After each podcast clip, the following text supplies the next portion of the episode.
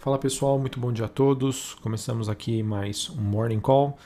Nesta quinta-feira, dia 12 de agosto, eu sou Felipe Vilegas, estrategista de ações da Genial Investimentos.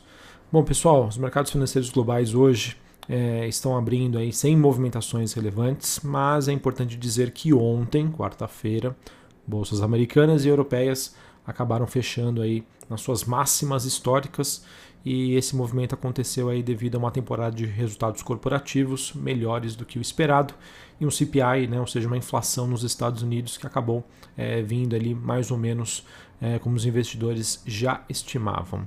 É, destaque hoje talvez para um movimento um pouco mais negativo para as bolsas asiáticas, elas que em sua maioria fecharam em queda, Xangai na China caindo 0,22, Hong Kong caindo 0,53 e a bolsa japonesa caindo 0,20 e esse movimento acabou sendo influenciado pela notícia de que o governo chinês divulgou aí o seu plano econômico para os próximos cinco anos, em que neste plano ele acaba prometendo aí mais regulamentação sobre alguns setores, que vão de tecnologia até, por exemplo, alimentação e saúde.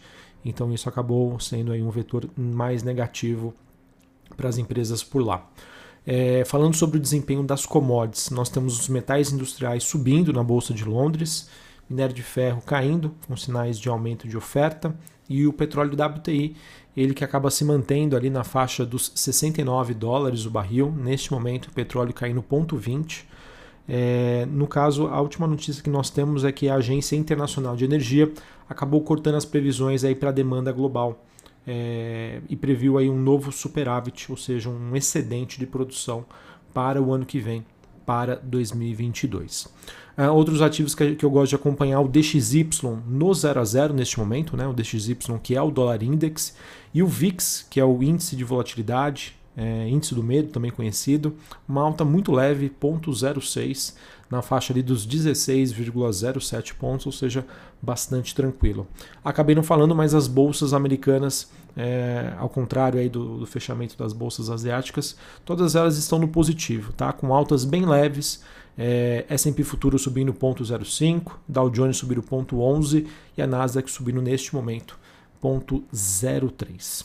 É, pessoal, queria comentar aqui com vocês um pouquinho sobre esse dado de inflação que foi divulgado ontem, é, o Core CPI. O, como eu já disse anteriormente, os números vieram dentro das expectativas do mercado, é, mostraram um certo arrefecimento né, dos núcleos de inflação e, no caso, apesar né, desse arrefecimento, o índice ainda se mantém aí é, num patamar historicamente elevado. Uh, o número reforça ontem né, é, que, em parte, né, as surpresas altistas recentes elas acabam sendo um pouco mais pontuais, como por exemplo carros alugados, perdão, carros usados e aluguéis. É, e o que eu vejo que talvez o que poderia trazer um pouco mais de incômodo do mercado é um espalhamento da inflação, tá? Como por exemplo a gente começa a ver na parte de serviços. Mas se a gente parar para pensar, isso acaba sendo natural, né? Visa ah, que nós estamos vivenciando hoje um processo de reabertura das economias, mobilidade está aumentando lá nos Estados Unidos, né? Eles estão ali no, ainda, né, no seu verão. Então acho que faz, faz total sentido a gente começar a ver este movimento, o que poderia se reduzir aí nos próximos meses com, com o chegar aí do outono e depois do inverno, tá bom? Mais importante, acho que o dado ele acabou não sendo capaz aí de alterar o cenário já previsto anteriormente pelo mercado sobre política monetária. Ele não vai fazer com que o Fed precise aí forçar a sua mão é, num aceleramento desse processo de normalização monetária, mas é, é um número aí que, no caso, ainda deve é, dar confiança para que o mercado acredite que essa normalização da taxa de juros, do processo de estímulos lá nos Estados Unidos, ela comece a ser revertida ou no final deste ano, né, ou comecinho de 2022. Né, e isso já, já vem sendo sinalizado aí por, por diversos membros do, do Banco Central americano, é, que mantido o cenário atual, né, esse processo de redução de estímulos deve iniciar em breve. Tá? O que resta saber para o mercado é sobre como vai ser a magnitude desse movimento e a velocidade do mesmo. Acho que é o que, no, o que nos resta saber para a gente entender como isso poderia ou não impactar nos preços dos ativos de risco globais. Uh, sobre a Europa, pessoal, uh, nós tivemos essa manhã uma surpresa de baixa sobre os dados de produção industrial na, na, região da zona do euro referente ao mês de junho. A produção industrial que caiu pontos, ponto 3 no mês de junho ante maio e o consenso era de uma alta de ponto 2. É, olhando para o movimento das bolsas europeias, uh, das que, eu comento aqui, né, apenas Londres caindo ponto 17, mas temos Paris na França e Frankfurt na Alemanha com altas é, 0,21 e 0,37 respectivamente neste momento. Olhando para a agenda do dia nos Estados Unidos, às 9h30 da manhã temos os dados de PPI, né, que é a inflação ao produtor, e também novos pedidos de seguro-desemprego. Tá? Acho que é sempre importante a gente acompanhar os dados sobre o mercado de trabalho nos Estados Unidos. Aqui no Brasil, às 9 horas da manhã, a gente tem volume é, do setor de serviços, calculado pelo IBGE. Hoje, após o fechamento do mercado, nós temos muitas empresas, mas muitas mesmas, mesmo que vão divulgar os seus dados de balanço. Algumas aqui que eu quero trazer para vocês, né? Americanas, Arezo, BR Foods, BR Malls, CCR, Cirela, Ezetec, Grupo Mateus, Grupo Soma, Light, Marisa, Renner, Magalu, Natura, Neogrid, Rumo, SLC Agrícola, Sabesp, Sanepar, Grupo SBF, que é a antiga Centauro, e a Tecnofield, entre outros, tá? A gente teve realmente aí é, nesses ontem, né, e hoje é esperada a divulgação de muitos balanços, é, o que sem sombra de dúvida também ele acaba fazendo seus preços no mercado. Queria compartilhar com vocês alguns dos resultados que a nossa equipe fez avaliação e também que eu consegui pegar algumas informações do mercado de outras empresas que divulgaram seus dados de balanço. Muitas empresas é, fizeram divulgação, pessoal, mas vou trazer aqui para vocês apenas algumas. Queria começar com o resultado de Via Varejo. Nossa equipe gostou aí do seu resultado, mas acabou dizendo né, que ele acabou vindo aí com alguns jabutis. É, destaque então positivo para o aumento recorde do GMV, que é o é volume bruto de vendas, 4 bilhões de reais. É, isso representa aí também um grande avanço da sua parte de vendas online. E se a gente parar para pensar, isso acaba reforçando aí o sucesso que havia, né? A antiga Via Varejo vem buscando nesse, nesse turnaround, nesse processo de transformação digital. Tá? Então, o grande destaque ficou para a performance do marketplace. A companhia que iniciou né, o ano com 10 mil vendedores e encerrou aí o, o primeiro semestre do ano superando a marca de 70 mil vendedores.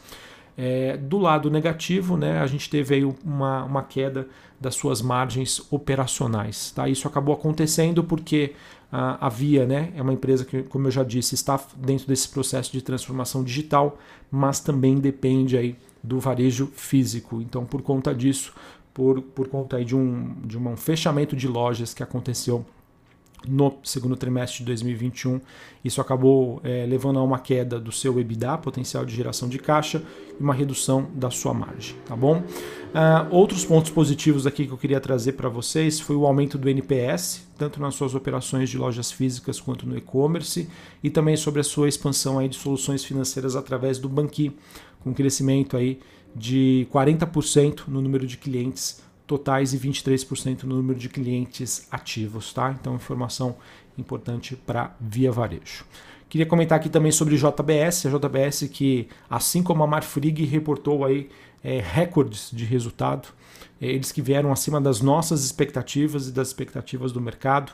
EBITDA da JBS é, veio em 11,7 bilhões de reais, um crescimento de 13% em comparação com o mesmo período do ano passado. Resultado mais uma vez sendo puxado aí pelas unidades de negócio situadas nos Estados Unidos, do, da mesma maneira com que aconteceu com os resultados da Marfrig. Tá? Também foi anunciado é, a distribuição de dividendos, 2,5 bilhões, o que equivale a mais ou menos R$ 1,02 por ação, que serão pagos aí no próximo dia 24 de agosto. A parte negativa do resultado da JBS fica por conta da operação aqui no Brasil uh, sobre as unidades né, de proteína suína e de frango que ainda acabam sofrendo com os custos elevados. A empresa também divulgou aí problemas nos portos com containers aqui no Brasil que acabaram impedindo aí uma maior receita de exportação. Mas em linhas gerais o resultado acabou sendo bastante positivo. Uh, queria comentar aqui com vocês o resultado de Taesa, que divulgou um, números né, em linha com o que já era esperado pelo mercado. É, porém uh, o EBITDA, o, perdão, o lucro líquido acabou vindo um pouco abaixo das expectativas do mercado.